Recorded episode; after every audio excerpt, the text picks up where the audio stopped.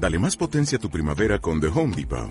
Obtén una potencia similar a la de la gasolina para podar, recortar y soplar con el sistema OnePlus de 18 voltios de Ryobi desde solo 89 dólares. Potencia para podar un tercio de un acre con una carga. Potencia para recortar el césped que dura hasta dos horas. Y fuerza de soplado de 110 millas por hora. Todo con una batería intercambiable. Llévate el sistema inalámbrico OnePlus de 18 voltios de Ryobi. Solo en The Home Depot. Haces más. Logras más. La exquisita ignorancia radio. Oídos nuevos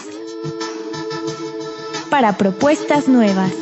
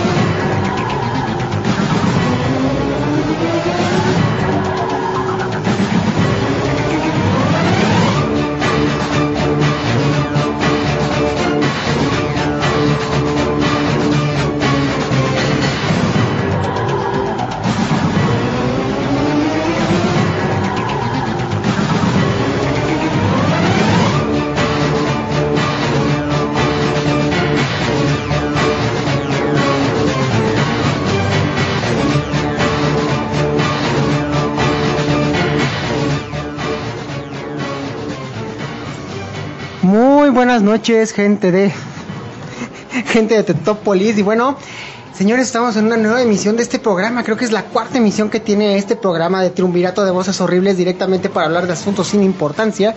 Y bueno, uno de esos, uno de esos asuntos sin importancia, sobre todo para el gobierno federal y las políticas de este país, es precisamente los maestros. El tema de nuestra sección de hoy son los maestros. Así es, esas entidades que celebramos todos los 15 de mayo, aunque no sepamos para qué vergas valen o para qué vergas sirven, pero que sin embargo imperan en todos los educativos. Eso, eso no incluye a tu instructor de gimnasio. Bueno, teniendo estas anotaciones en cuenta y todas las correlaciones acerca de que es un profesor, y digo tenemos en cuenta porque pues parece ser que al país le vale verga, pues empecemos, ¿no? Pero, ¿qué chingados es un maestro o qué chingados es un profesor?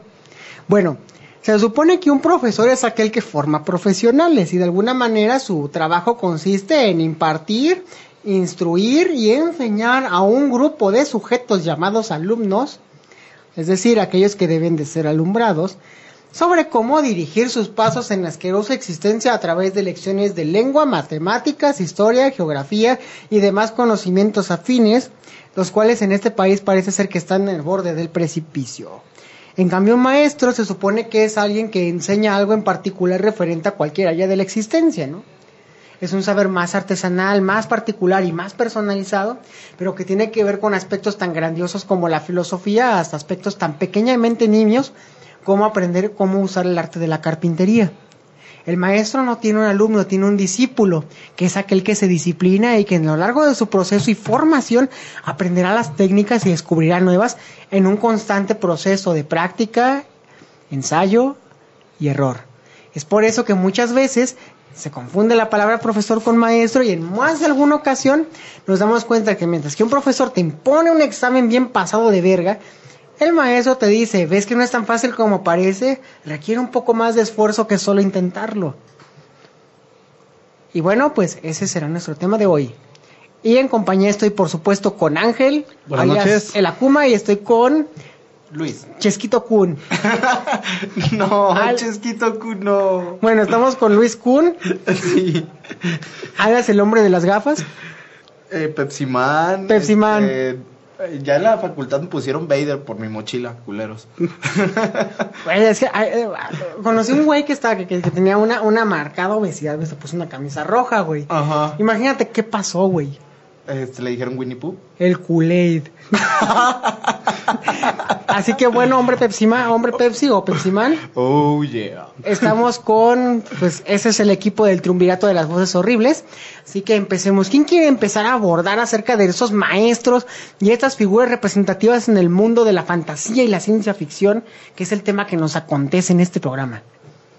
Bueno, los maestros son una parte importante para, el- al menos si estamos hablando de estos géneros, siempre que tenemos una historia de un héroe, es necesario un, un maestro. Pero lo curioso es que el maestro es más importante si hablamos en, fantasía o historias más orientales, o sea, hablamos este... Llevémoslo esto a, a un concepto como el anime, como el, como el manga, como los cuentos épicos este, orientales. Y es un recurso que está muy desperdiciado, al menos de este lado de- del charco, por ejemplo, hablamos de el cómic americano específicamente, donde normalmente el maestro es, es inexistente. El héroe americano normalmente aprende por una un, un prueba y error. Casi siempre son experiencias personales, casi siempre aprende solo, son autodidactas. O sea, ponemos por un lado a, a Goku y tiene el maestro Roshi. El maestro Roshi no solo le, enseña- le enseña combate, sino en la primera saga de Dragon Ball incluso hay una parte donde los que se llama el capítulo, me parece también, el entrenamiento al estilo del maestro Roshi, donde no solo los tiene corriendo, trabajando y, y demás cosas, sino también los pone a estudiar.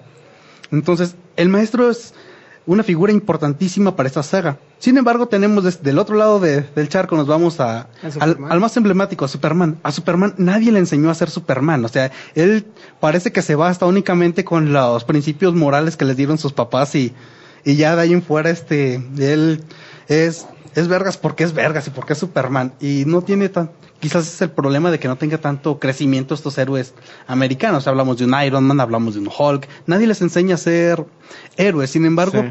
tienes este, héroes, este, hablemos di- directamente de- del anime. Tenemos a Goku, tenemos a, Ah, nube, güey. a Nube, eh, y tenemos también eh, Sa- Samurai X, la serie que se conoce por este lado. Rurouni Kenshin, sí, sí. Y también todos ellos tienen su- sus maestros, entonces es más marcada en estas historias mm, orientales que, que de este lado de, de América. Creo que ahorita que dices de Superman, lo que más pudiéramos decir, el cristal donde está, se supone, la sabiduría de Krypton, que es representada por el papá. Por Bre eh, sí, con este Yorel y Brainiac, ¿no? Eh, Pero Brainiac, ¿qué es? Yo no me acuerdo. Es también sabiduría de Krypton, es una inteligencia. Es la inteligencia artificial de Krypton que Ah. guarda todos los archivos, esas.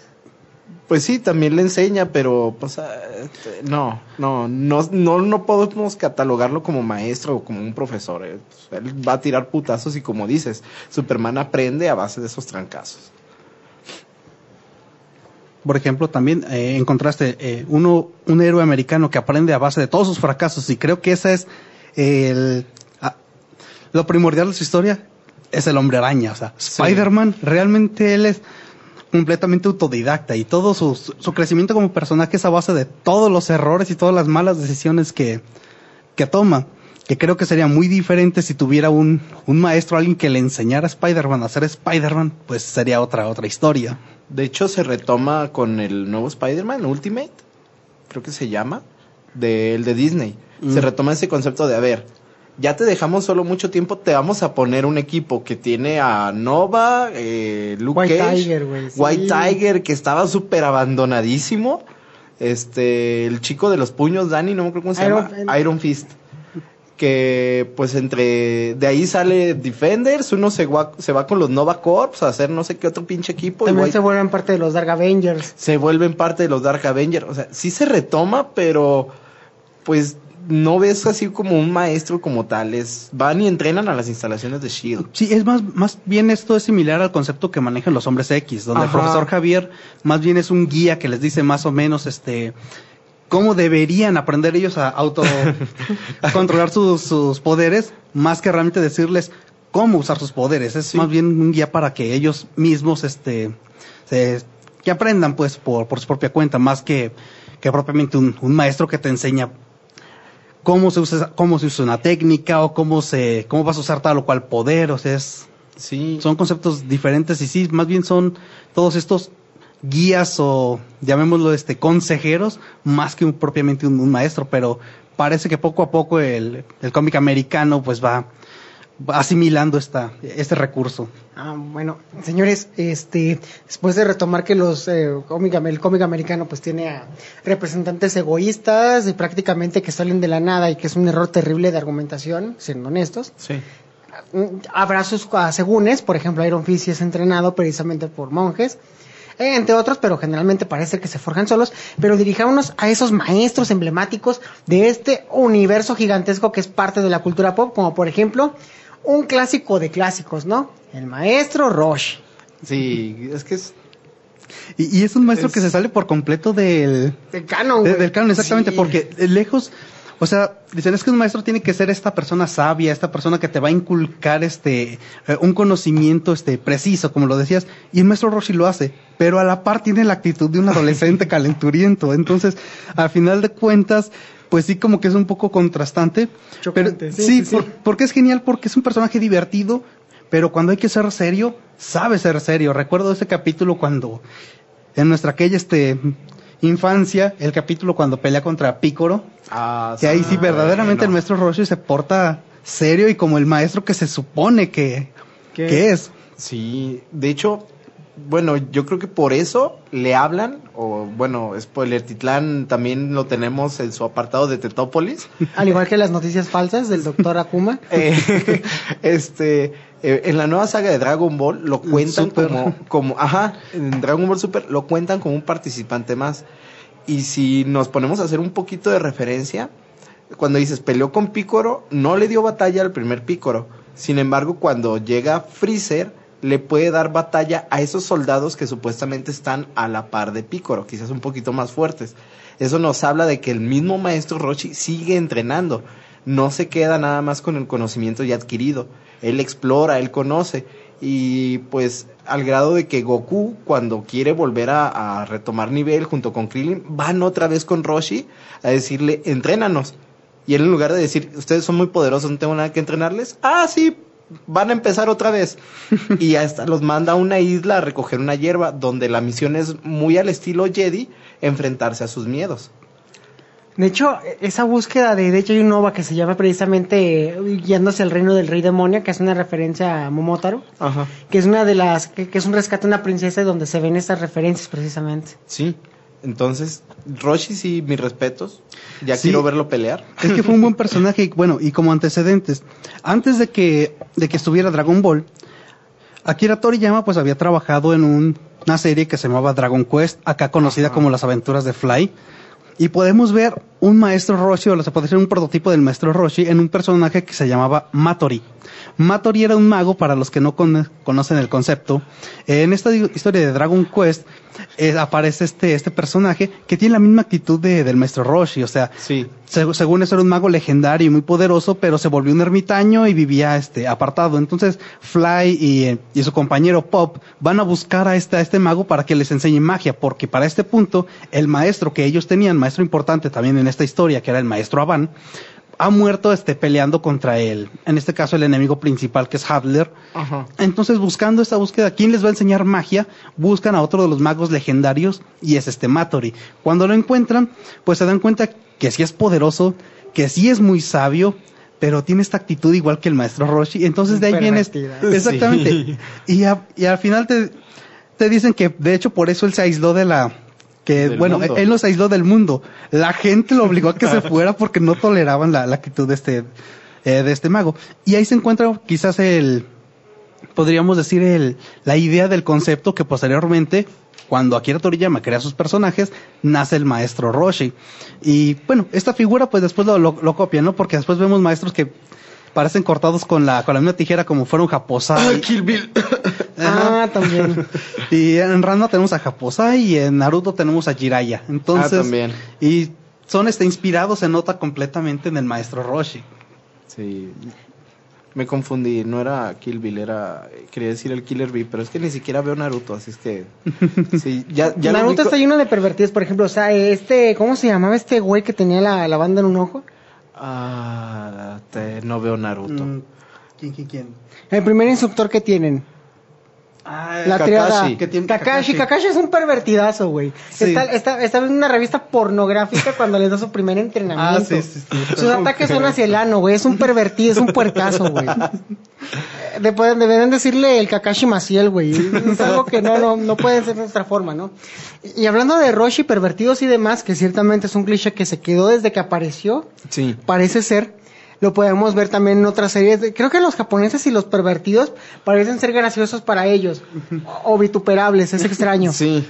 Sí, de- debe ser su, for- es su forma de humor, ¿no? Más este. Sí. Yo creo es que- más sexual. Creo que tiene que ver mucho con la cuestión de que no son o bueno, tengo entendido la cultura japonesa no es muy sexual en el sentido de vamos a expresarlo al grado de que tienen que o estaba impuesta la censura, regresó porque pues ya no vemos hentai sin censura, no vemos anime que no tenga censura chan.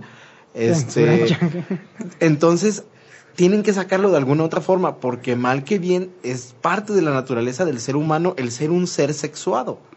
Que están saliendo los asexuales, pero eso sería tema de otra cuestión Y de otra sección. Sí, y sí, de sí. otras secciones, este, pero yo creo que tiene que ver mucho con eso, que no lo sacan, no tienen ese, ese eh, humor como lo tiene el mexicano con el albur, y tienen que sacarlo ahí.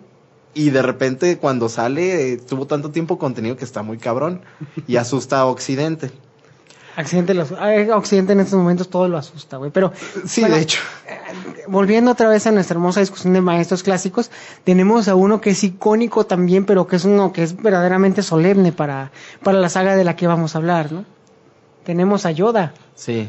tenemos al maestro Yoda, o Sensei Yoda, Sí, de hecho él sí es un maestro precisamente que cumple con todo el perfil eh, idealizado de lo que debe ser un, Un maestro. un maestro. Sí, al grado que pues lo tenemos haciendo funciones de jefe, de líder, pues del Consejo Jedi. Lo vemos entrenando niños, lo vemos impartiéndole clase a los caballeros, a los mismos maestros Jedi. Lo vemos en una búsqueda por conectarse con Qui-Gon porque Qui-Gon es el que le dice, mira, sí puedes regresar de la fuerza, pero vete a tal lado. Y es cuando se encuentra con la esencia de la fuerza. Son como la, la representación de las Moiras, no recuerdo exactamente el nombre. Pero él hace una búsqueda en ese conocimiento. Y lo vemos retomando desde cero con Luke, tratando de restablecer la orden Jedi, o por lo menos transmitirle el conocimiento de los Jedis. Y cabe hacer mención que después Luke, y es lo que estamos viendo ahorita en la saga de, Star Wars, se vuelve también maestro, pero no, no tanto siguiendo las enseñanzas de Yoda, porque retoman el concepto que dice Ángel. A base de prueba y error se empiezan a forjar. Entonces él es un caballero Jedi que fue entrenado por Yoda, pero ya es otro tipo de Jedi. Y por eso está en la, en la isla, donde lo dejamos en episodio 7, se supone que es la isla donde tiene uno de los últimos templos Jedi originales. Este, ya me fui del tema. Lo siento otra No, vez. no, está perfecto. No, sí, güey. está- de hecho, estás, estás, estás, estás- tan, tan estás en dentro del tema que nos hablas de lo que puede hacer Luke Skywalker como maestro. Sí, Porque ser caballero Jedi es entonces ser maestro Jedi. De hecho, esa fue la rabieta que tenía Anakin Skywalker en el episodio 3. Sí. ¿Por qué no le hacen maestro y solo caballero? Cuando Obi-Wan era maestro. Por ejemplo, y fuera de las inconsistencias que tiene Star Wars que no solucionaron, Sí. como por ejemplo, cómo es que el conde Dooku puede vencer fácilmente a Obi-Wan y después en episodio 3 lo, Obi, eh, Anakin le despedaza al conde Dooku, ¿no? sí. Eso eh, está... No he visto el video aún, no conozco la explicación, pero creo que tiene que ver mucho con el sentido de que cuando Anakin se enfrenta con Doku, recuerda la ira de que le, le reventó su brazo. Recuerda la ira de haber sido no solamente derrotado, sino humillado. Y más aparte está Palpatine atrás de él. Ándale, mátalo, mata, mata. Entonces lo lleva o lo orilla mucho al lado Al oscuro. lado oscuro. Y recordemos que los, los, los, ay, se me fue el nombre, es que no son ¿Los Padawans. Sí, los Sith, los, los aprendices Sith son más poderosos comparativamente con cualquier caballero Jedi por la cuestión de que están más apegados al lado oscuro de la fuerza. Eso les da un, un boost, si quieres verlo así, comparado con un Jedi que tiene que llegar a ese nivel por otros caminos. Muy dolorosos, por cierto. Sí, entonces creo que más bien tiene que ver con eso, de que ya estaba a dos centímetros de ser Darth Vader, nada más porque pues se acordó que tenía un maestro ahí tirado. Este, yo creo que por eso fue que lo derrotó. Órale. Pero este, ya me volví a ir del tema, chingados. Ya no hablen de Star Wars, me Eh, emociono sabemos- mucho. Es que Star Wars es una clásica historia de maestros. Sí, Por ejemplo, tenemos a Qui-Gon Jinn, que también es importantísimo, al menos en lo que es un profesor, en un maestro en este caso, perdón, de cómo es que incluso el tipo sabe que las cosas son, no son gris, no son, no son blancas o negras, son grises, tienen colores, son de colores, y que sabe muy bien exactamente cómo moverle al pedo cuando es necesario, ¿no? sí, En cambio tenemos un Obi-Wan que parece ser más conservador y que sin embargo pues termina cagándola con, con, con Anakin porque precisamente le hacía falta el tacto que sí tenía Qui-Gon como Qui-Gon. maestro. Y ese fue el meollo de que pues bueno tuviéramos a un hombre con respiración artificial, ¿no? partiéndole en su madre al mundo. He de mencionar la anécdota que, pues bueno, hablando de maestros, no viene mucho al caso, pero que cuando salió Rogue One, un, compa llega emocionado, ¿no? Estábamos platicando con, con unos compas y dice, en esa película Darth Vader sabe hacer lo que mejor sabe hacer. Y, y mis compas, ¿no? Ahorcar a la gente, matar gente inocente, asesinar Jedi, mat- No. acabar con ejércitos enteros. Entonces, pues, todo se le fue al carajo y pues fue muy graciosa la situación, ¿no? Donde pues es lo que mejor sabe hacer, ¿no? Sí, legal. Inclusive, eh, Darth Vader como tal se puede considerar también un maestro porque tiene a Star Killer del Ajá. juego de... de... Star Force Unleashed. Ajá. Y más aparte, tiene a su cargo a la Legión 501, que también él los entrena. Vader no solamente era, ah, eres la mano del, del emperador. No, tenía su, su séquito, tenía sus este, aliados, tenía sus propios escuadrones. Entonces, Vader también se puede considerar maestro, a la par de que pues Anakin ya tenía a Ahsoka, que es de las inconsistencias que mencionas. Este, sí, no sé si, no sé si desde que Disney compró esta madre van a hacer un canon exacto, porque Star Wars también es una historia de maestros y aprendices. Sí. Es una historia al más puro estilo de lo que alguna vez Kurosawa pensó cuando vio a los samuráis, ¿no? Porque los, Jedi, pues, son samuráis, ¿no? Con espadas láser y todo, y despedazan a la gente, y vuelan, y, y ustedes saben, ¿no? Sí, Sí, al- sí. sí, al final esta es una historia pues híbrida, ¿no? Ajá. Y, y hablando, bueno, de, de historias híbridas, ahorita recuerdo, sí, de- en esos conceptos donde se mezcla un poco lo, lo americano con lo, con lo oriental, tenemos esta serie de Avatar. También. Que- en la que también- huevo. Los maestros aquí también son importantes para esta serie y bu- buenamente, no es, no es este 100% americana porque se notan los, las influencias este de, del anime en cuanto, no solo la animación, sino como a la historia. En los glitches. Ajá, de hecho, inclusive, si mal no recuerdo, Avatar está considerado un anime honorario, si quieren verlo así. La, la asociación que se dedica a decir que es anime y que no es, le dio ese título de es anime porque sigue los cánones del anime. A pesar de que tiene animación americana, sigue los cánones del anime y por eso le otorgaron ese título. Ahora sí. Sí, porque es eso. Una, eh, de hecho, básicamente es un anime, pero con animación este americana, nada más. Es, sí, sería como un anime dibujado estilo americano. Si no fuera su origen, su lengua de origen, el inglés pasaría para hacer, pasaría como si fuera sido hecho por Toy Animation. Sí. Es perfectamente un anime. Sí, en es, todo sentido. es, es hermoso, a mí me gustó mucho. La de Cora no la he visto, está en mis pendientes. De hecho, ¿qué les parece, señores, si hablamos, por ejemplo, de Airo? El tío El Airo. tío Airo, sí. Es la viva imagen de lo que es un maestro. Sí, de un maestro y más aparte, propiamente tío, pero en funciones de papá. Porque pues sabemos que Zuko, su papá... Es un culero. Sí, no lo quiere, Culero. por decirlo poquito. Entonces tiene que entrar Airo al quite de, ok, mi hermano no te quiere, pero yo no tengo hijos, o sí tiene, no De- recuerdo. de de- hecho, su hijo se murió y de hecho hay una Ah. canción que le canta que mi hijo regresará con gran honor. Y canción triste, por cierto, donde está frente a la tumba de su hijo. Sí, entonces tenemos el, el síndrome del nido vacío, que es lo que lo, lo impulsa, bueno, vente, te recojo bajo mi ala, te entreno, te guío, te cuido. Y nos deja muchas enseñanzas también el, el tío Airo. Sí, es que son personajes bien, bien construidos. Sí. Por ejemplo, dentro de la serie también hay una parte donde el personaje este Soka se siente un poco este fuera de lugar dentro del equipo porque digamos todos tienen de alguna manera una habilidad, ¿no? Este Sí. pues Ang que es el avatar, tienes a a Katara como maestra agua, tiene a Toph como maestra tierra, entonces él dice, bueno, ¿y, y yo qué? O sea, yo aquí yo no Yo no pinto. no, no Yo solamente pienso bonito, ¿no? Exactamente. Entonces, eh, hay un capítulo en especial donde todos dicen, ¿sabes qué es lo que necesitas? Un maestro. Y dice el avatar, Sí. sí. yo soy lo que soy por mis maestros. Y todos empiezan a hablar de que lo que los hizo, lo que los ha ayudado a crecer son maestros. Y se buscan un maestro para, para Sokka. Entonces él va y busca un maestro que lo enseña el arte de la espada. Sí. Y lo, lo genial es al final, cuando dice eh, Sokka, ¿sabes qué? Es que yo no merezco tu entrenamiento porque te mentí. Yo no soy un, yo no soy de la nación del fuego, soy de la nación del agua. Empieza un combate y al final de- del, del capítulo le dice este maestro, yo siempre supe que eras de de la tribu agua. ¿Y por qué me entrenaste? Porque el arte de la espada no le pertenece a una nación, le pertenece a todo aquel que tenga el valor de aprenderlo. Sí. Dice, y esa es perfectamente la construcción de un maestro. De De- hecho, le da, perdón que te interrumpa, le da su regalo, una espada hecha de un meteorito. En- que, en- que ellos forjan, sí. Sí, en representación de ten tu logro, lo, lo hiciste, te reconozco los huevos que tuviste, toma esta espada. La, la enseñanza que le da es bastante interesante a lo largo de cómo le enseñan a usar un instrumento de muerte, porque eso es una espada. Sí. Donde le dice, tienes que verlo como una extensión de tu cuerpo, como una cabeza. No, yo más bien diría que como un brazo, uno muy largo y afilado, y empieza a jugar con formas propias de, de- de- del wushu, a lo que veo, porque es un, es un yuan, es un sable chino, Sí. y le empieza a enseñar cómo se mueven las fluctuaciones, este caso las ondulaciones de la espada y cómo a meterse. Y después Soka empieza a dar cuenta de cómo es que su ingenio funciona con la espada. Sí. Ahí es donde pensar bonito se vuelve la forma de sobrevivir. Cuando dice, ah, muy ingenioso, ramas, ¿qué más tienes que mostrarme, muchacho? Sí, haz que la naturaleza pelee por ti.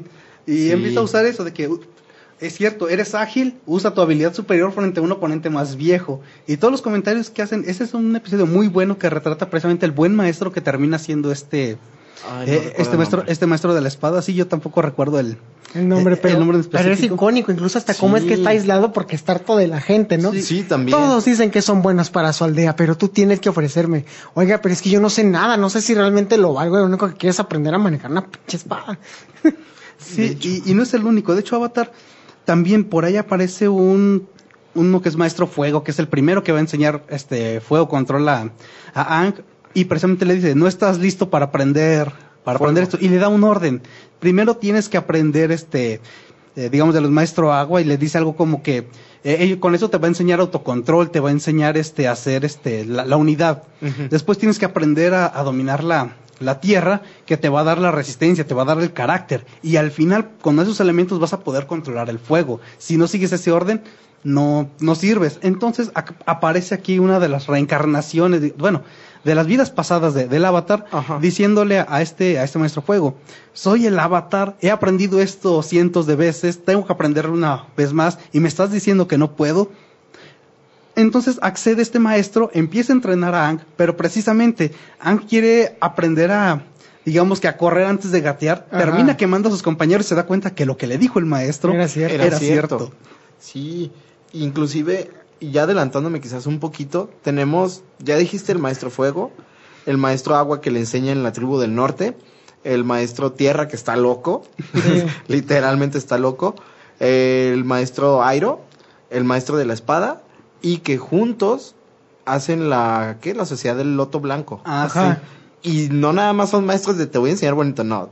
Nos juntamos y vamos a ser la tercera fuerza que va a defender el mundo del avatar. No solamente está Angie y compañía, sino ya el ejército propiamente de la flor del loto blanco. Ahora sí que una expresión de lo que un maestro también puede llegar a ser, no solamente el que te encamina, sino, ah, yo sé hacerlo, te voy a mostrar cómo hacerlo y vas a conocer mi poder. Vas a saber por qué soy el maestro. Y a mí me gustó mucho toda esa saga, la verdad. Precisamente por eso, porque ya es de, ya vamos a concluir todo y no nada más el equipo maravilla lo va a poder hacer todo. Sí, eso fue un, un buen punto para esta, para esta serie, donde no solo los protagonistas se llevan toda la serie, sino que también los, eh, los maestros en, estas, en este apartado tienen su parte de, de la historia donde se les da la, la relevancia y que quizás en algunos casos, en algunas peleas podrían demostrar que no son tan poderosos destructivamente hablando, pero es el ingenio y la experiencia lo que los vuelve a final de cuentas mucho más eficientes que el propio Ang a Sí. base de puro poder. De Sí. hecho. Hablando de puro poder, hablando todavía del maestro fuego, eh, resulta que cuando uno de los generales de la nación del fuego viene por él, demuestra todo lo que hace el fuego por sí solo, que es la destrucción porque destruyó a su propio ejército. Culeramente, pero sí. Y, y hablando de profesores, hablando de maestros, perdón, estamos hablando con maestros, no con profesores. Ya de profesores, pues tenemos muestra de que, pues, bueno, hay de profes a profes, de que el maestro, pues, es el, es el primer guía que recibe la, que, que- que recibe, es el primer guía que todo, todo guerrero recibe en algún momento de su vida, ¿no? Sí. Y todos necesitan un maestro, incluso Musashi en los cinco anillos, pues requiere de alguien precisamente que le diga dónde le jotea, ¿no? Como por ejemplo el monje que le dice, te estás muriendo de miedo, morro. A mí no me engañas, puto. Y te voy a enseñar a controlar tu miedo. Sí, y quizás este, de este, de este lado de, de Estados Unidos, el, el primero que me viene a la mente de los héroes, el que sí es lo que es por sus maestros, es Batman. Sí. Eh, de hecho, es curioso porque a Batman al no tener, eh, digamos, superpoderes, pues han tenido que, que, buscar un recurso de, bueno, ¿por qué va a estar allá a la par de Superman, de Linterna Ajá. Verde, de Flash? Entonces, en su historia tuvieron que inventarle varios maestros, entre ellos está precisamente eh, los que le enseñan de escapismo, maestros que le enseñan de artes marciales, maestros que le enseñan a usar la espada. De hecho, por ahí hay un maestro que creo, si la, no me falla la, memoria, que el nombre del personaje es Don Miguel. Y es un brasileño que es un ladrón de autos y es el que le enseña a Bruce Wayne todo lo que tiene que ver con la mecánica, con la conducción de, esos vehículos y el diseño de los propios vehículos. Cómo, diseñar un vehículo aerodinámico, pero al mismo tiempo resistente a los, impactos.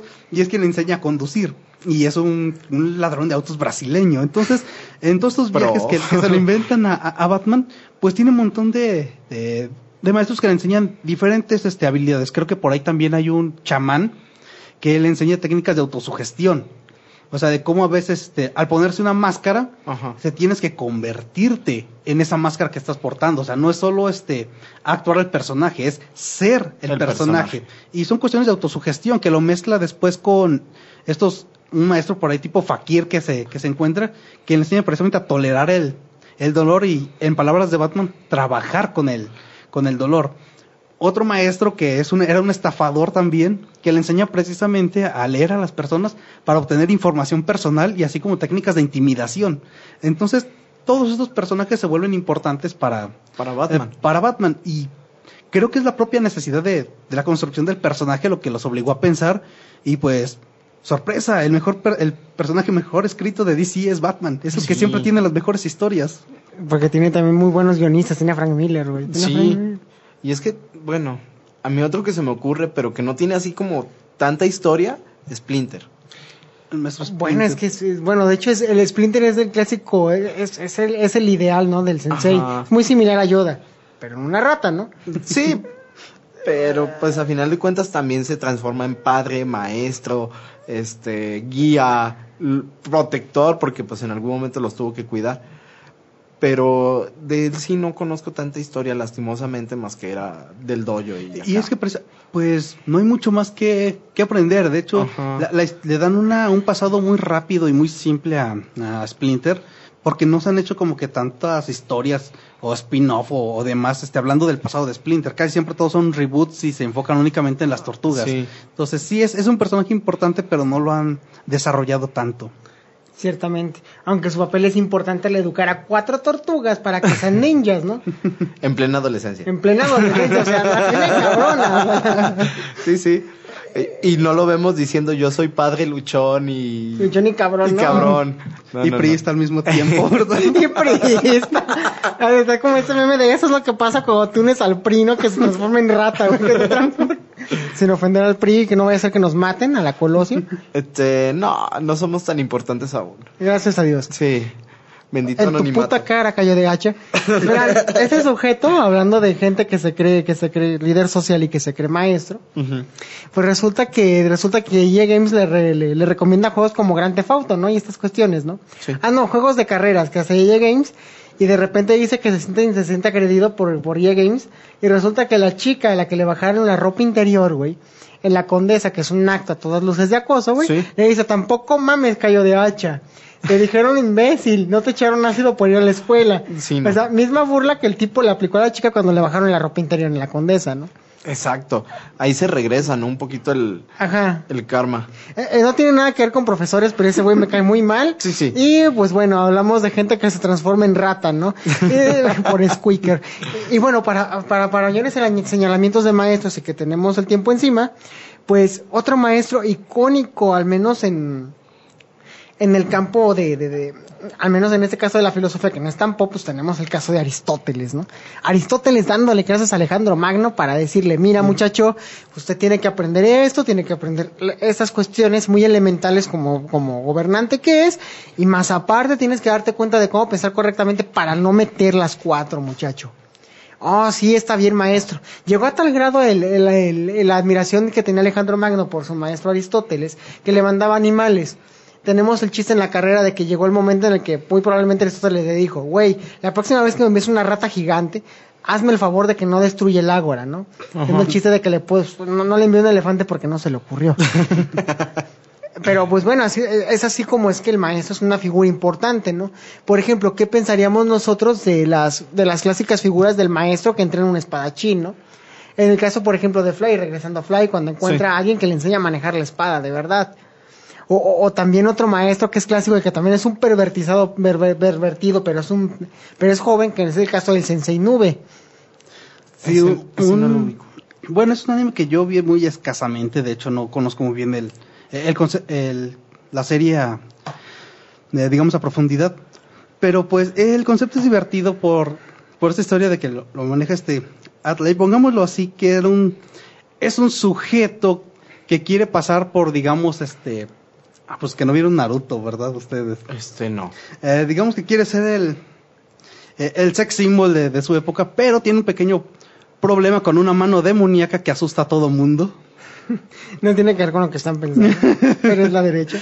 Sí, es ese. Ah, ok. Sí, entonces es este. Sería como este, este concepto de tratar de acercarte a una persona teniendo una enorme deformidad en el, en el rostro, donde las personas en realidad poco se, se fijan de qué clase de persona eres y solo estarán viendo eh, eh, ese elemento aterrador de, de, de ti. y es una comedia, va por ese, por ese hilo la, la serie, que quizás aquí no tuvo tanto impacto la comedia porque es un, un humor a final de cuentas muy japonés. Y para la época en la que se transmitió, no nos era tan familiar el tipo de, eh, el tipo de humor. Claro que después ya vinieron otros animes que nos empezaron a contextualizar un poco más el, el por qué Sí. X o Y comentario o circunstancia es graciosa. Y pues quizás si se viera ese anime actualmente sí se entendería la, eh, la broma en su, en su totalidad. Sí, pero como dices, hasta que ya tenemos otro tipo de bombardeo. Sí, porque son este son animes muy de- sí son muy de nicho, ¿eh? no Sí. son no están pensados para internacionalizarse. Son animes muy locales, este, son completamente para una mentalidad completamente japonesa. Entonces, a veces hay chistes que sí se escapan bastante si no tienes un un mínimo de conocimiento sobre este humor japonés. Sí. Bueno, las cosas interesantes de Nube es que repite el patrón de maestro pervertido. se enamora de una tipa muy tetona. Para acabar pronto. Y tiene una característica principal que, que- es muy llamativa y que eh, eh, parece ser región, parece ser mundial, ¿no? Es un maestro mal pagado. Ah, O sea, no va a ser un plantón con la- el- no va a ser un plantón nada más porque en Japón tienen otra forma de solucionar sus problemas. sí. Ah, en mi caso del deplorable, yo, yo soy apoyo, yo apoyo la manifestación directa en vía pública como ejercicio de presión social, pero pues, bueno, hay que entender que el hombre no solamente exorciza demonios, sino también tiene que pagar el alquiler, ¿no? Hay que hacer un manifestódromo. No, creo que nos haríamos ricos, güey. Sí. O sea, te cobro por ir a dar, no sé, cinco o seis vueltas y voy a tener este ahí al secretario, te voy a tener una mesa de negociación, no sé. Ya me perdí. Sería muy civilizado. Lo peor del caso de este país, güey. Lo que, lo que pasa en este país, a causa precisamente de su sistema educativo y de su falta de profesores y de gente que tiene carreras troncas o miserables y que está dando clases de física, Sí. Les voy a contar una anécdota, ¿no? Una ocasión recuerdo que en mis clases de inglés de la, de la secundaria, güey, mi profesor era un cabrón pedante de mierda, güey. Esos que abundan. Sí. Y ya se imaginarán, ¿no? Venía de chaleco, traje y su madre, güey. Y resulta que nos trataba de la verga, güey, y en una ocasión le, dieron las clases de geografía al, al hombre, ¿no? Ajá. Entonces salías vomitando cretino. Entonces era divertido ver que prácticamente nos dijo, vamos a ver muchachos, vamos a tomarnos todos juntos de la manita y aprenderemos geografía juntos. No te lo dijo de manera explícita, pero el simple hecho de que el sujeto no pudiera ubicar a Sri Lanka en el mapa, siendo él el profesor de geografía, te deja las suficientes huellas mentales como para decir aguas, güey. ¿Qué pedo con este que hace aquí? Ajá, o sea, ni siquiera es su área. Ahora imagínate, güey, que eres el sensei nube, güey, que tu mayor habilidad es exorcizar demonios, güey. Y que te mandan a dar clases a una escuela pública donde te enamoras de una tipa tetona, güey. Y aparte tienes un salario de mierda, güey, ¿no? Verga. Es como acabar con tu existencia en donde van a acabar tus ingresos, ¿no? En combatir demonios, comba- conquistar a la tipa o sobrevivir con un alquiler. Hmm. Yo iría por los demonios. no. Son más fáciles de tratar. Sí. Sí, creo que sí. Pero entonces, en ese anime no, no le. O sea, nomás los exorciza por amor al arte. Tiene que exorcizarlos porque se le vienen encima, güey. Ah, Y de alguna manera, pues en su labor de profesor, como que el tipo tiene vocación para esto, pero pues entre su trabajo y su otro trabajo, pues no sabe qué hacer con su tiempo y aparte con sus relaciones personales, ¿no? O sea, es un meollo muy profundo, si lo a ver así, sobre a qué se enfrenta, por ejemplo, el profesor, más allá Sí. de la vida académica, ¿no? Sí. En este caso es que es un hombre que tiene necesidades de comer, dormir e ir al baño para empezar, y que también se enamora y es susceptible de meter la pata bien sabroso. ok. Sí, de que a veces también los maestros se equivocan. Ah, por supuesto. Es que, es que no están exentos y mientras que en la cultura, en, en esta cultura, por ejemplo, el maestro pues tiene a ser visto como Aristóteles o como Platón o como, o como San Anselmo, hay un dicho japonés que dice, mi maestro es humano y yo también lo soy, ¿no? Sí. Y, y es una, un, un- un referente de doble filo donde, pues bueno, él se puede equivocar yo también como él puede avanzar hasta el cielo y yo también. Y la referencia ahí está clara. E incluso muchos de la, de mucha de la tradición que proviene de Oriente refleja siempre al maestro como el sustento, donde el sustento del cual aprendieron. ¿Quién eres tú? Pues yo vengo de la escuela del puño del sur, de no sé qué parte de China, y mi técnica pues proviene así, ¿no? Ah, ¿De dónde eres? ese maestro que mató 10 con solo un pedo. Sí, ese mismo. Ese. ¿Y tú de dónde vienes? No, vengo de un estilo de karate de Okinawa donde la Fujiwara es nuestro maestro, ¿no? Sí. Una viga de madera a la que se le pega para endurecer Ah, el ya. cuerpo.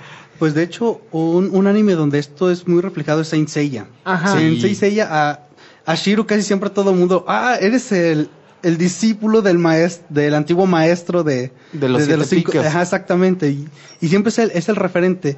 Entonces es un, de hecho ese maestro sí es en toda la, la extensión de la, de la palabra y al final cuando empieza esta saga, me parece la de Hades, Ajá. que recupera, o sea, vuelve a su cuerpo este eh, joven, que uno a- aparentemente dice, bueno, entonces, si no tiene esta imagen del viejito sabio, como que para algunos ya no, no era lo, Ya no era el maestro. ya no era, ya no era el maestro, exactamente. Este fue un, como por, como por ahí un debate un poco interesante, que lo manejaron, es que, ¿cómo puedes tener este tanta, tanta experiencia o cómo puedes reflejar? Se supone que la experiencia, por cultura, se refleja Ajá. en la edad. Entonces, alguien tan sabio, alguien tan, tan capaz, eh, alguien, un cuerpo tan joven, porque al final todavía le dice a Shiru, y todavía tengo una técnica más que enseñarte. Y para algunos sí fue algo, algo chocante, pero sigue siendo esta, esta figura de- del maestro y siempre lo relaciona, ¿no? Y creo que también a Sei en, en determinado momento lo respetan o lo, o lo odian dependiendo de su, de, de su maestro. De hecho, en el caso de Seiya es todavía más duro el, el ejemplo de que es un maestro, porque tiene una disciplina muy a la griega. Nota importante, en la voz griega decir que es de mente vieja es que es una persona muy sabia. Oh, ok. Entonces, para que se den en cuenta de qué tan, de qué tan arraigada está la vejez Sí. con la Mm. conformación de la personalidad y también de la sabiduría, ¿no? Y, luego a veces también tienes ejemplos donde un viejo es un, mm, perdón, perdón por la palabra, un anciano, resulta ser una persona asquerosamente vulgar y prejuiciosa, donde la cultura lamentablemente te enseñó que debería ser un ente completo, ¿no? Sí. Y Y bueno- respetable, venerable en algunas ocasiones. Sí, sí, sí, por supuesto. Y en el caso de Sella, volviendo a Sella, pues nos damos cuenta de dónde viene, quién lo entrenó y con qué dureza lo entrenó. Y que casi siempre el tipo pues emprende de ensayo y error precisamente, pero Sí. aprende con la dirección de un maestro. El maestro lo hizo y los errores lo forjaron hasta... Marín, me estaba Marín, sí, su maestra de la Marín. maestra. Iba a decir China, pero no, esa es, No. la- esa es de, de No. Casio, precisamente De el, Casio. el que le quiere quitar la armadura. Pero es que en Seiya, ahorita que me acuerdo, a excepción de los dorados, todos tienen maestros. Y los dorados en algunas ocasiones son los maestros. Sí. Sí. Ah, eso está chido. Sí, luego es un concepto, este, eh, para la, la simpleza de- del concepto está bien estructurado esta relación, este siempre eh, alumno, alumno maestro, porque Sí. incluso mencionabas a, a Casio. Casio, este, hay un punto en el que él da la, la vida precisamente protegiendo a, a Seiya, Ajá. pero no, no era tanto por, Por cuidar a Seiya. por cuidar a Seiya, sino era porque, bueno, entendí esta, esta atracción que te- tenía este Shina, su, su maestra, y en parte es un poco eh, el hacer algo por su maestro, Sí. un poco también el, el reconocer de que, bueno, si es importante para mi maestro, debe ser importante para mí. Sí. Ciertamente. Y, y se da toda esta, toda esta importancia ahí, quizás un poco también de la, pues esta importancia, este, este amor que sentía por, ya hablamos ya una, una atracción este, eh, sentimental hacia, hacia China, y saber que no iba a ser correspondido este, este Casio, entonces también era una mezcla de, de muchas, Sí, Muchas cosas. cosas. de no voy a salir de la friendzone nunca, pues me mato. Pues me muero. Hagamos algo, tengamos una muerte heroica por lo menos. Pero bueno, es que ahorita estaba cavilando. ¿China cuántos años ha de tener? Bajita la mano, 26. De hecho, casi todos los, los caballeros los ponen entre 17 y 25 años, cuando muy viejos. Por Entonces, eso, pero China es de plata y es maestra. Sí. Y Seiya tiene 13. Sí, según esto. Pues te digo, ¿cuántos ha de tener mínimo China? Sí, no, es lo- ves Sí, a los no. caballeros y dices, ¿en serio? 13 Really? años y te ves bien acabado, chavo. Neta, o sea, bueno. El, el más grande es Iki, ¿no? 15, Ujú, con 16 15 años. ¿Eh? Aquí el problema es que Bueno, fue- también está el público, ¿no? Que va dirigido, que en ese entonces eran Bueno, adolescentes, sí. jóvenes, niños. Sí, y bueno, de esos, este, me recuerdo ahorita el maestro este de Roberto Cediño en la serie de Supercampeones. Ajá. Y, y Ah, recuerdo, es un, la onda. recuerdo un meme donde, donde ponen al, al maestro, esta escena donde está este, haciendo una, una, una chilena Sí. y dice lo que, lo que este maestro intentó enseñarme. Y después pues, pasa la otra imagen donde está bien pedo con su... Con su cantimplora. con su cantimplora, le dice, pero lo que aprendí de él. Lo que en verdad aprendí a chupar y a, bueno, no diré, bueno, sí, cogerme a la mamá. Gracias a tu mamá. ¿no? Era, era este. Bueno, e- eso ya uno lo podía inferir. Sí. Pero en estos animes de deportes lo- los maestros se supone que deberían ser un poco más importantes y tristemente los animes de deporte siempre fracasan estrepitosamente. Ah, cierto, pero fracasan también porque la mentalidad de los japoneses no está enfocada tanto en el deporte. Y es algo que, por ejemplo, ah, me he dado cuenta de cómo es que, por ejemplo, si alguno de ustedes ha practicado artes marciales en esta región del mundo, se dan cuenta que el sensei funciona como un instructor de gimnasio. Sí. Lamentablemente. O sea, por ejemplo, de acá que un maestro, por ejemplo, de karate te enseña cuál es el dojo-kun, en qué consisten los katas y la aplicación del kata, que te enseña a golpear una fujiwara, en este caso esta viga de madera para fortalecer el cuerpo entero, y que aparte te diga que solamente vas a pelear cuando verdaderamente estés a la altura de algún contrincante, porque es una relación de igualdad, pues aquí no lo vas a hallar, güey. No. Aquí, por ejemplo, el karate deportivo es un asco, güey, porque nada más es a toquecitos muy precisos y muy rápidos, pero no enseñan la velocidad y la agresividad que distingue al karate, Ajá. que está hecha junto con la formación del individuo, cosa que no pasaría en Okinawa o en alguna región de Japón, ¿no? Y el problema es que la mentalidad de los japoneses está más arraigada a esta visión del maestro como el clásico guía que dice cómo es que se usan las cosas. El único, el único que tiene esas características sería este, eh, se- ¿cómo se llama el entrenador de Rocky? Ay, Mickey. Mickey. Mickey te ama. Ese es un claro ejemplo de cómo debería ser un, un, mae- un, un instructor en un anime, en un anime de Sí. deportes. ¿Sabes qué? Y sí lo hay. El Boku anime, no Hip. no, el anime se llama Hajime no Ippo. Hajime no Ippo, cierto. Y en Hajime no Ippo, curiosamente, es de box. Sí. Y el entrenador Kamogawa es realmente un este un maestro y un entrenador este físico, pero bien preparado.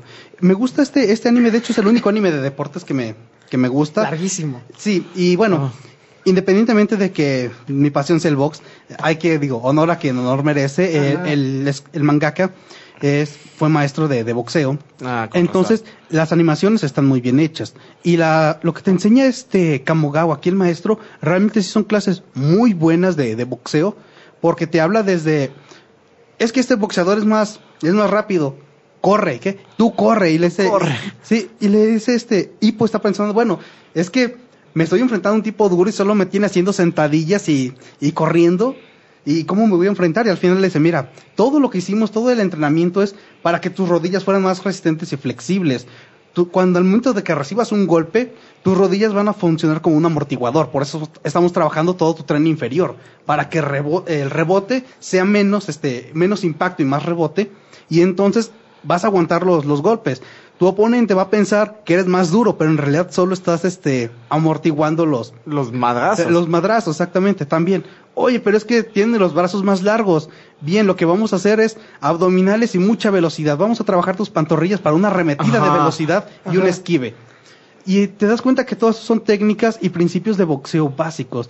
Tristemente, Canelo deberías verlo y aprenderías un par de cosas. Canelo. Güey, Canelo Chávez, debería ver cómo peleaba Mike, Tyson, ¿no? O cómo peleaba... Ali. Bueno, eso creo que ya sería como, te- como, como ser un máster, ¿no? ok. Sí, John Dempsey. John es- Dempsey. Me hace falta ver más box. Y, y es el único anime que, que funciona y no se va realmente a los superpoderes ni encuentras aquí aventando, este, elevando su ki ni chingaderas. Eh, no, no, de hecho es, es, este, digamos que la exageración de los golpes está a un nivel tolerable. ok. No, no encuentras superpoderes, pero la animación de cada golpe sí está un poco exagerada, pero es nada más con fines de, de que se ve más, Sí. más impresionante. estética. Sí, y lo que me gusta es que tiene un ejemplo que posteriormente venimos a ver en, en Mortal Kombat, que son los X-Ray. Hay combates de, en la saga de, de Hajime no Ippo donde da un golpe a la, a la costilla y la sane que te pasan es cómo se rompen las costillas. Cómo de repente en algún bloqueo que te ponen con el codo, se rompe la, la muñeca, se rompen los nudillos el, el boxeador y cómo repercute ya esto no solo durante la pelea, sino lo que le dicen posterior a la pelea. Ajá. Tanto te va a tomar tantos meses de recuperación y no es que yo quiero estar en la siguiente pelea. Tienes, No. dos, tienes dos opciones. Bien, bien vendado y bien anestesiado y poner en riesgo tu carrera o perder esta pelea, atrasar tu carrera y que todos los demás se vayan a, adelante, pero proteges tu integridad física, que a final de cuentas tienden a ser las pues las presiones típicas y reales de un de- del boxeo, Del de, deporte de un depo- de un deporte de combate. Y entonces saben manejar muy bien esta historia, realmente muy recomendable este este anime de Hajime no Ippo. Y más por el por el maestro Kamogawa, que todo el entrenamiento que le da no solo a Ippo, sino a todos los boxeadores que están en su en su gimnasio, les da un entrenamiento especial porque él entiende que cada boxeador es diferente y cada persona es diferente. Entonces, cada persona necesita un estilo y un entrenamiento acorde a la personalidad y las capacidades de, del boxeador. Si es una, si eres este más precavido y te vas más a la defensiva, pues no te voy a enseñar golpeo duro. Entonces vamos a, a ser un poco más estilistas. Y todo eso lo ves en ese, en ese anime, muy bien hecho. Ciertamente. Bueno, se nos acaba el tiempo y tenemos seis minutos, no hubo cortes. Eh, lamento decirles que no hubo cortes, pero pues los profes merecen al menos y los maestros un espacio, lejos de que el Estado no se los da, hay recortes de presupuesto y los cazan en Oaxaca. Sí. Eh, nota adicional, este, el Baester Gordillo, pues debiste ponerte las pilas. Porque Pero no te preocupes, ya va de salida. Sí, no te preocupes. Sí, sí, sí, ya. Me estaban mos- bueno, es que mi esposa es, es maestra y me estaba mostrando una estadística donde el Baster les daba aumentos de cuatro o cinco, iba, iba subiendo el aumento. Llega el cambio y el aumento va en decremento, valga la, la, la mención, ¿no? Antes les daban 3, 3.5, ahora les están dando 2, 2.5 y cada año baja ese aumento. Sí. Es triste, pero algo que dicen mucho en el, en el sindicato es que el Baester, pues sí, se lo llevaba, pero lo repartía con su gremio. No, y es que, es que esa mujer era brillante. Y, eh, digamos que es el lema de con los tontos no llegas a ninguna parte, pero con los corruptos llegas a, llegas a acuerdos. Tiene sentido en esta razón, en este momento, porque tanto la Coordinadora Nacional de Trabajadores de la Educación se formó precisamente porque durante mucho tiempo en Guerrero, Oaxaca y esas partes, las placas, las plazas se heredaban Ajá. y era una cuestión incluso cultural, ¿no? Sí, Hay que tenerlo en cuenta antes de hacer una reforma de esta clase con el país al que no entiendes, por cierto, y donde no hay censo a las escuelas ni de cuántas hay. no, y donde hay muestras en Canadá, en Islandia y en otros países que esa reforma que ellos hicieron hace 30 años no funcionó. Ni va a funcionar porque no está acoplado al país. Sí. Y eso es otra de las características que, bueno, ya fuera del, de fuera de foco de los grandes maestros que nos faltaron un chingo, pues hay que hacer notar, ¿no? O sea, no, no, no. Quieren mejorar la calidad del país, aunque se supone que deberían mejorar la calidad de educación. No es una novedad que la educación, al menos para muchos estados, no es que parece que para mucha parte del mundo les vale verga. Y que bueno, pues, si no quieren invertir en cómo formar un profesor más allá de las normales, básicas y superiores, pues no van a tener un país que sea funcional. Sí, no. Porque si planean eliminar a las normales superiores, porque eso es lo que planean hacer con, el, con, con buena parte de la privatización de la educación, es eliminar estos centros educativos para maestros, de dónde carajos van a aprender pedagogía que no son especialización más allá de la UPN, ¿no? Porque un, un universitario con máster, en este caso una persona con maestría especialista en historia de la filosofía antigua, no sabe cómo tratar con niños, no sabe enseñar matemáticas ni lenguaje a niños, ni mucho menos está calificado psicológicamente para lidiar con un ser que es puramente inocente y creativo, Sí. y aparte lo estás sentando en un aula y le estás matando la creatividad, que eso ya tendrá que ver con aspectos estructurales, o sea, aquí la cosa es seria. Y, y, pues qué más decirles de los profes Silvestre Gordillo, ¿no? Que por lo menos ella comprendía a su manera de ver que podía robarle al Estado, cosa deplorable y, y vulgar. Y que pero, condenamos a final de cuentas, pero... Pero sabía exactamente cómo repartirlo en una clase que al menos en su visión de la ética, si es que la tenía, sabía que es lo mínimo que puede hacer por ellos, ¿no? Sí, cuidar a su gremio, porque Sí, sí, pues sí. a final de cuentas es, es, es el, el líder y es algo que nos enseña también la administración, que quien no está presente en su área de trabajo o aquello que va a coordinar, tiende a cometer los errores que estamos viviendo ahorita. Meter ideas innovadoras, y hago comillas, ideas que el, en la imaginaria son factibles, pero que cuando los bajas a la realidad te das cuenta que son, no digo imposibles, lo que le sigue. Sí. Es más, ni Shen Long te lo hace. Mi, eh, como anécdota, y re- recuerdo, mi padre tenía una, una palabra que lo decía en algún momento el buen mensajero, Ajá. y pues en la mensajería ponían a veces algunas este, ideas innovadoras Sí. para mejorar el rendimiento de, de los empleados. Y mi papá tenía una, una frase que decía, mira, es que tu idea del escritorio para atrás está bien chingona, pero del escritorio para la calle es una pendejada. Sí, es... Y porque había eso de que sí es cierto, aquí tú lo ves, este, es que movemos aquí y eso es más eficiente.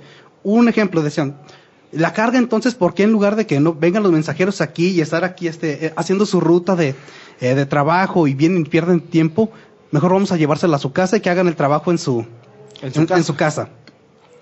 Ah, ok, muy bien. La mensajería está en Zapopan y tu mensajero está en Tlajomulco. Llévalo. O sea, Llévalo. Y luego, y luego vuélvelo a cargar porque pues se tiene, Tiene que hacer la ruta. y tiene que ir a entregar a Santa Margarita. Ay. O sea, No. que- exactamente, son estas precisamente a lo que vamos. Tienes una idea, pero no conoces ni siquiera sobre lo que vas a trabajar o, el- o los no tienes los elementos para entender cómo va a funcionar esto ya en la práctica. Sí. Es triste saber que pues nuestro secretario de educación No tiene doctorado. Déjate tú de las credenciales. Sabemos que en México se da mucho el Ni dedazo. siquiera sabe hablar bien español. Perdón. Me la mataste con eso. Me voy a callar. Ya. O sea, es que no Ay, te fe- tengo que irme a leer. Mira, voy a explicarte qué pasa. Lo de leer podría haber sido un muy bonito chiste si el tipo tuviera ingenio suficiente para decir, no tan cómo soy de, qué, qué tan mal soy de decir la palabra leer cuando no se comprende su idioma y decir leer, jovencitos. O sea, hubiera sido más brillante. Y bueno, para acabar con esto, si ustedes toman a, a cualquier secretario de educación de alguna parte de Europa donde los países tuvieron que evolucionar a vergazos, Sí. hay una diferencia de evolución también en México, tampoco para hacer comparativas a lo pendejo, como leer. Pues sabrán que, bueno, el ministro de Educación es políglota, generalmente tiene doctorado o, o el grado de profesor en el caso de Alemania, o incluso tiene otras habilidades propias en el campo de la educación o... Estuvo, tú lo has dicho, estuvo en campo, trabajando en el área que va a administrar. Sí. Sabe de lo que habla, conoce el funcionamiento tanto interno como decíamos acá, de- del escritorio para allá. Sí, sí, sí, y aparte pues trata de ser lo más inteligente que se pueda con algo que hasta cierto punto es ingobernable en algún punto. Sí. Y aquí pues lo que pasa es que tenemos un Nuño que aparte pues tiene la madurez psicológica de unos integrantes que conozco de cierto lugar de cuyo nombre no quiero acordarme, que terminan por hacer babosadas y amenazar a una pobre chiquilla de 8 años que intentó corregir honestamente un pobre imbécil que se supone que debería decir la palabra leer y ya se nos acabó el tiempo. Nos vemos para la siguiente semana. Esto fue Tetópolis. Y nos vemos. Sí, eso. Bye. La exquisita ignorancia radio. Oídos nuevos para propuestas nuevas. Now, here comes the music.